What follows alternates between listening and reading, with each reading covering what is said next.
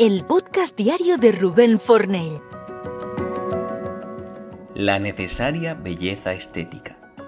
El pasado año 2023 volví a Madrid. Pasé unos años en Ibiza desde el 2018 al 21, que fueron de un crecimiento tremendo para mí. No solo escribí en la isla cuatro libros, lancé dos podcasts y me impliqué en media docena de proyectos. Compuse media docena de obras, estrené las composiciones, regresé a las giras de conciertos internacionales. También fue el antes y el después de mi marca personal y de gran parte de mi concepto vital. Y en esa etapa también se fraguaron clientes y amigos que hoy son parte esencial de mi vida. Y yo me he preguntado recurrentemente, ¿por qué tantos buenos resultados confluyeron en esa etapa? Pues tras Ibiza pasé un año en Valencia y después regresé a Madrid donde ya viví. La vuelta a Madrid conllevó sentir esta ciudad que adoro sorprendentemente como si llegara a un hogar conocido.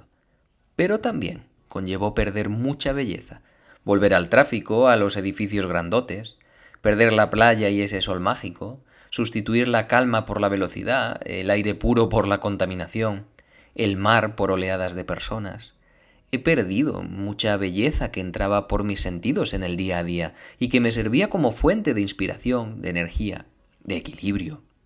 Y es que la neurociencia nos alumbra a través de estudios de resonancia magnética funcional cómo la belleza activa áreas del cerebro vinculadas a la creatividad.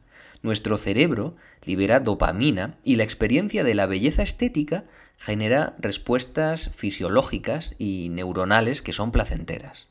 Experimentar la belleza mejora el estado de ánimo y esa satisfacción general, el buen rollo, la empatía, la conexión. Desde el 1991 hay estudios que vinculan la contemplación del arte, mirar las obras y las escenas naturales, con la reducción de los niveles de cortisol asociados al estrés. Y es que la belleza no tiene una forma. Siéntete libre en encontrar belleza en el orden, en el arte, en la música o en el interior de tu casa, en tu coche o en la naturaleza. Pero busca la belleza, aprecia la belleza y, sumérgete en ella. Tócala, respírala, siéntela. Pon todo tu foco ahí, que no pase un día en el que no aprecies algo bello conscientemente, desde esa calidez de un rayo de sol sobre tu piel hasta cerrar los ojos con esa canción que escucharías mil veces. La belleza te humaniza y te nutre, y no siempre está ahí, menos para quienes vivimos a grandes velocidades y en ciudades gigantes, menos para quienes tenemos que sumergirnos en la vorágine.